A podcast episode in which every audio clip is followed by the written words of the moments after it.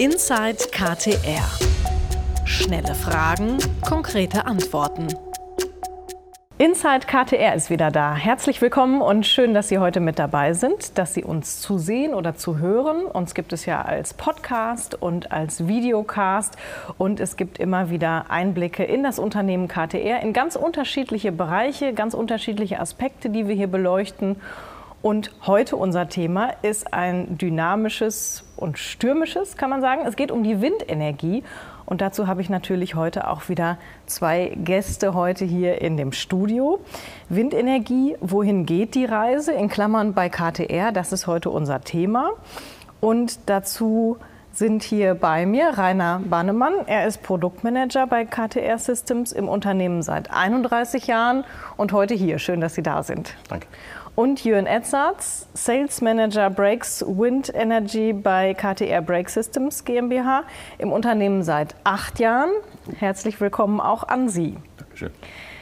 Ihre Fragen, die Sie uns immer wieder schicken an socialmedia.ktr.com.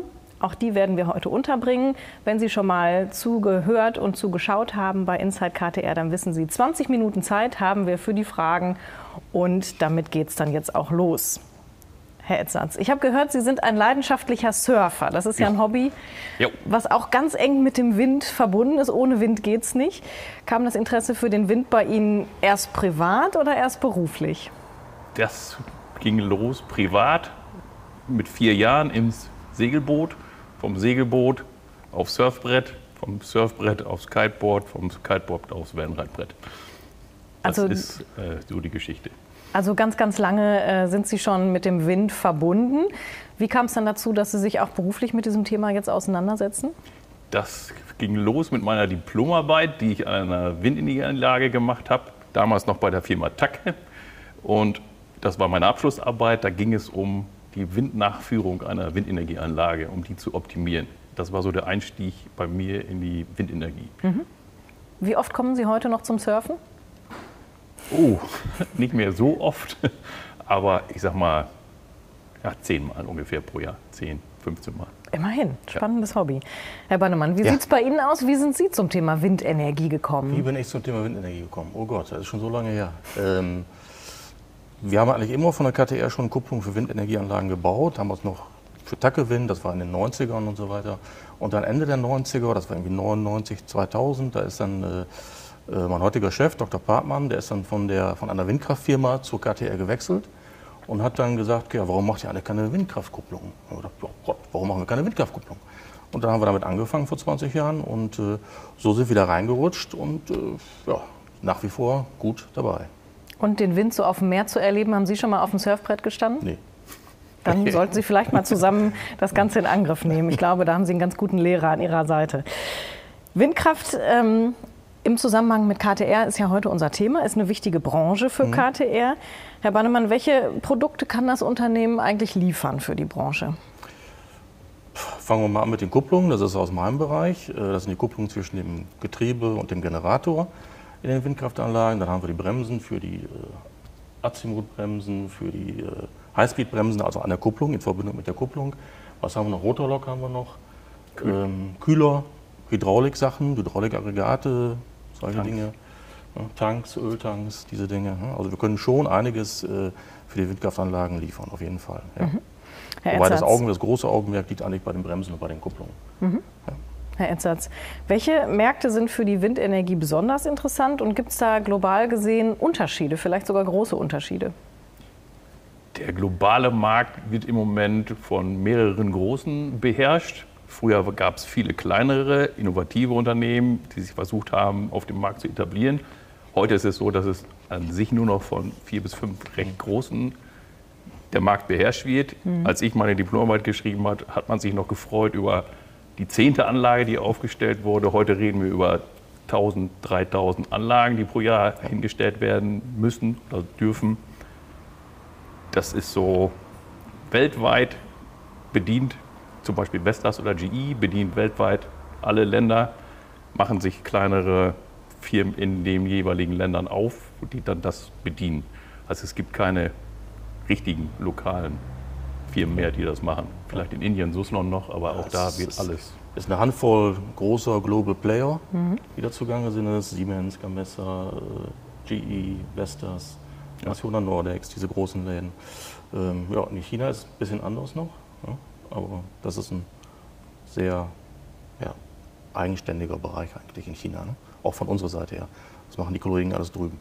Ich habe eben schon beschrieben, wir haben immer wieder Fragen, die uns erreichen an socialmedia.ktr.com. Wenn Sie Fragen haben oder auch Wünsche, was weitere Themen angeht, dann schicken Sie all das natürlich gerne ebenfalls an diese Mailadresse. Und eine Frage gekommen ist zu diesen riesigen Dimensionen in der ähm, Windkraftbranche. Die sind ja teilweise wirklich unvorstellbar groß.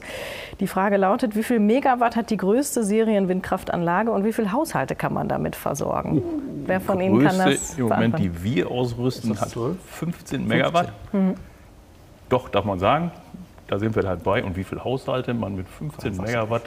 Aber das ist schon eine richtig große, Ja, große Dimension. Das sind die größten Anlagen, die es so gibt. Die sind jetzt auch für den Offshore-Bereich entwickelt worden, weil da spielt die Größe der Transport auf Land, das Fundament bauen, ist da quasi ein bisschen einfacher.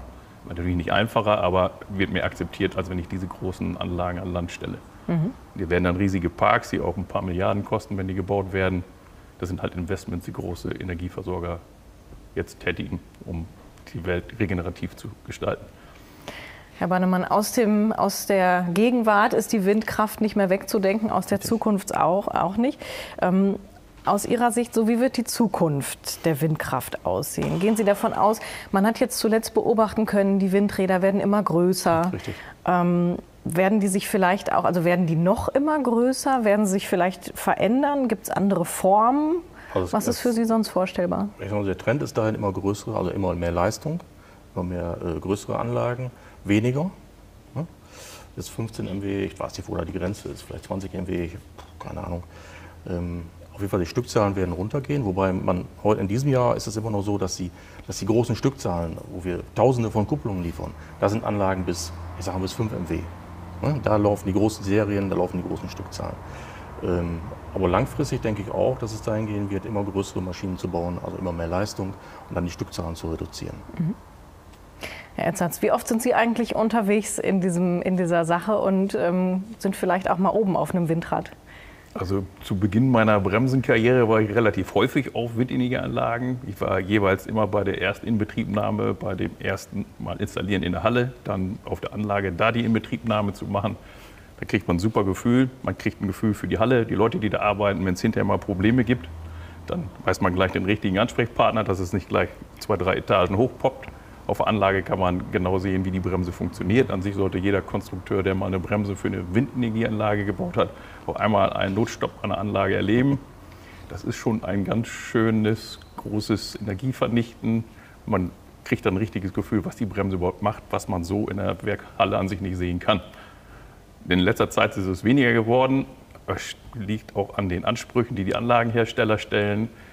Weil Die lassen jetzt nicht mehr jeden nach oben. Früher war das mehr so, ja komm mal, guck mal, geh mal mit hoch. Heute muss man sein Training machen. Man muss X und Formulare unterschreiben, weil die wollen nicht, dass oben irgendwas passiert, was dann einen schlechten Ruf macht. Ja, ist auch Also verständlich. es ist eben professioneller geworden, auch bei denen, die sich aufstellen. Wir haben zwar auch noch Servicemonteure, die dann, dann im Notfall auch mitgehen, wenn man es eben nicht mehr per Teams oder per Mail klären kann, dann gehen die doch hoch und gucken sich das noch an. Herr Bannemann, wie ist das für Sie? Wie aufregend ist das für Sie, heute mal oben auf einem Windrad Also ich zu war auch sein? schon, ich sag mal, sicherlich zehn Jahre nicht mehr oben. Früher war das gang und gäbe, dass man eben beim Prototypaufbau mit hochging, klar. Aber es ist eben so, dass die, ähm, dass die Anforderungen oder dass man zugelassen wird, da hochzugehen, man muss eben diese Trainings machen, man muss Abseiltraining, solche Sachen machen. Und das haben wir alles nicht. Moteure, wie bei euch zum Beispiel im, im Bremsenbereich, die haben das sicherlich. Wir haben das nicht und ähm, wir unterstützen dann in der Halle, wo die, wo die Maschinen gebaut werden und äh, fahren dorthin und montieren unter Umständen auch die Prototypenkupplungen. Aber dass wir mit hochgehen, draußen im Feld, das ist wie gesagt bei mir, ich würde sagen, eher mehr als zehn Jahre her, das letzte Mal. Ja. Gerne. Ich habe auch Erfahrung in China und in Indien, Jo. wie dort es gehandhabt wird, auf Anlagen zu klettern und wie der Zustand so ist. Und da gibt es sehr abenteuerliche Geschichten, da können wir uns ganzen Abend drüber unterhalten, was ich da alles erlebt habe. Haben Sie ein Beispiel, wo es vielleicht ganz besonders anschaulich dran wird? ganz besonders anschaulich. Man darf, normal, gut, man darf normalerweise nicht auf eine Anlage klettern, wenn das Licht nicht funktioniert. Wir mussten aber hoch durch Druck des Parkbetreibers. Da hatte ich, ich angegurtet. Man hat so eine Schiene, da läuft man quasi mit seinem Geschirr hoch, dass wenn was passiert, fällt man zurück, hängt in der Leiter. Das war nach dem zweiten Segment nicht mehr ganz so der Fall, weil da hatten die den Turm eine Schraube weiter nach da versetzt. Wenn man es weiß, wenn es dunkel ist, nicht weiß, dann rutscht halt der Läufer raus und fällt nach hinten und muss sich wieder auffangen. Das ist dann noch alles so im Rahmen. Aber wenn man dann ganz nach oben geschafft hat, dann kommt doch der Schock, was man da gerade erlebt hat. Seitdem bin ich doch recht vorsichtig in den Ländern und fragt vorher, gibt es da so Besonderheiten. Also die Sicherheitsanforderungen in anderen Ländern sind noch nicht so hoch. Das kann ich mir vorstellen. Und seitdem bin ich noch viel vorsichtiger, weil das war ein einschneidendes Erlebnis. Ja, das glaube ich. Hier bei Inside KTR sprechen wir auch häufig über die Produktentwicklung und über diesen Weg bis dahin, bis mal ein Produkt dann auch später auf den Markt kommt. Herr Bannemann, wie läuft das eigentlich im Bereich der Windenergie? Also melden Ihnen da auch die Kunden, wir haben diesen und jenen Bedarf? Oder also es gibt ja bei Ihnen auch, wird immer wieder gearbeitet, auch in Thinktanks. Wie ähm, ja, finden Sie auch heraus, welche neuen Produkte werden benötigt? Also das ist in der Regel sind ja auch schon jetzt 20 Jahre im Geschäft und wir, wir kennen natürlich die ganzen Ansprechpartner bei den, bei den Kunden, ob es bei GE ist oder bei Siemens. Und wenn jetzt eine neue Anlage gebaut wird, die kommen in der Regel auf uns zu ähm, mit einer ersten Spezifikation, mit ersten Unterlagen, so soll es aussehen, das brauchen wir. Dann haben wir eigentlich schon im Kopf, wie die Kupplung oder die Bremse aussehen muss. Also es ist jetzt nicht so, dass wir da komplett von, von Null anfangen müssen. Wir wissen schon, äh, im Grunde schon eher als der Kunde das weiß, was er braucht eigentlich. Mhm. Von daher ist das ähm, relativ einfach für uns, da das passende Produkt äh, rauszufiltern und aufzubauen. Wie lange dauert es dann, bis ein neues Produkt auf dem Markt ist? Ein neues Produkt, also eine neue Bauart, sage ich mal, von einer mhm. existierenden mhm. Windkraftkupplung, das geht relativ schnell. Ja, aber ein, ganz neues Design, so wie jetzt zum Beispiel in China, da, sind, ähm, da kommt so ein bisschen so ein, so ein Trend eines neuen Designs rüber aus China. Ähm, und da ist auch zum Beispiel der Think Tank jetzt dabei, ähm, eine neue Kupplungsbauform aufzubauen. Wir liefern jetzt aktuell oder haben jetzt aktuell die ersten Kupplungen, die ersten Prototypen geliefert, liefern weitere Prototypen für eine 10 MW Anlage zum Beispiel. Und ähm, das ist natürlich ein längerer Prozess, als auf ein, Bestand, auf ein bestehendes System aufzubauen. Mhm. Ja, das ist äh, dann schon was anderes. Ja. Zum Schluss habe ich noch eine Frage an Sie beide, denn mindestens bei uns in Deutschland wird ja sehr, sehr kontrovers diskutiert, ähm, wie man so selbst zum Thema Windenergie steht. Herr Enzatz, vielleicht fangen wir mit Ihnen an. Würden Sie es zulassen, dass bei Ihnen eine Windkraftanlage in der Nähe gebaut wird? Wenn der Geräuschpegel so ist wie vorhergesagt, dann würde ich es zulassen, weil ich mag Windenergieanlagen. Wenn Sie einmal oben auf einer Windenergieanlage gesessen haben, was heute aber leider auch nicht mehr möglich ist, die dann anläuft. Man darf heute nicht mehr auf Anlagen sein, die laufen, also nicht als ich sag mal, Zulieferer, aber früher durfte man das noch, wenn Sie einmal das Gefühl haben, wie der Wind das schafft und wie die Energie läuft und wie der Generator zuschaltet, dann kriege ich fast noch eine Gänsehaut. Das ist so, es ist einfach unbeschreiblich, was das macht. Es ist quasi wie beim Surfen das Segel halten. Also die Kraft zu spüren. Und wenn der Abstand passend ist, sodass ich wirklich nicht beeinträchtigt werde. Visuell kann ich es, finde ich schön. Das ist natürlich äh, eine Sache, ob man das mag oder nicht. Den Schattenschlag, den hat man auch nicht so oft, weil die Sonne dreht halt. Also ich würde es zulassen, mhm. weil ich weiß, was das für die Umwelt macht, die ich quasi liebe, wenn ich draußen bin. Herr Bannemann, gesetzt den Fall, in Ihrer Nachbarschaft sollte eine Windkraftanlage gebaut werden. Was machen Sie dann? Also ich finde es eine coole Technik. Ich finde es äh, auch äh, gut, dass es so ist, dass wir die bauen. Und ich würde es auch zulassen. Klar, Schattenschlag oder Geräusch ist immer ein Problem. Klar, das muss natürlich im Griff sein. Äh, aber es ist schon, wenn man da oben drauf ist, wie du sagst, für eine coole Sache, wenn die dann anläuft und wie der Turm dann sich bewegt und so. Das ist schon eine geile Geschichte. Echt. Ja, das merkt also man Ihnen beiden auch an. Ich würde es akzeptieren. Ja. ja das ja. merkt man Ihnen auch an, wie begeistert Sie auch ja. von diesem Thema sind. Und Herr Erzatz, ich, also der Mensch kann, kann den Wind natürlich nutzen und wir haben jetzt über wunderbare Beispiele gesprochen. Ähm, beherrschen wahrscheinlich nie, oder?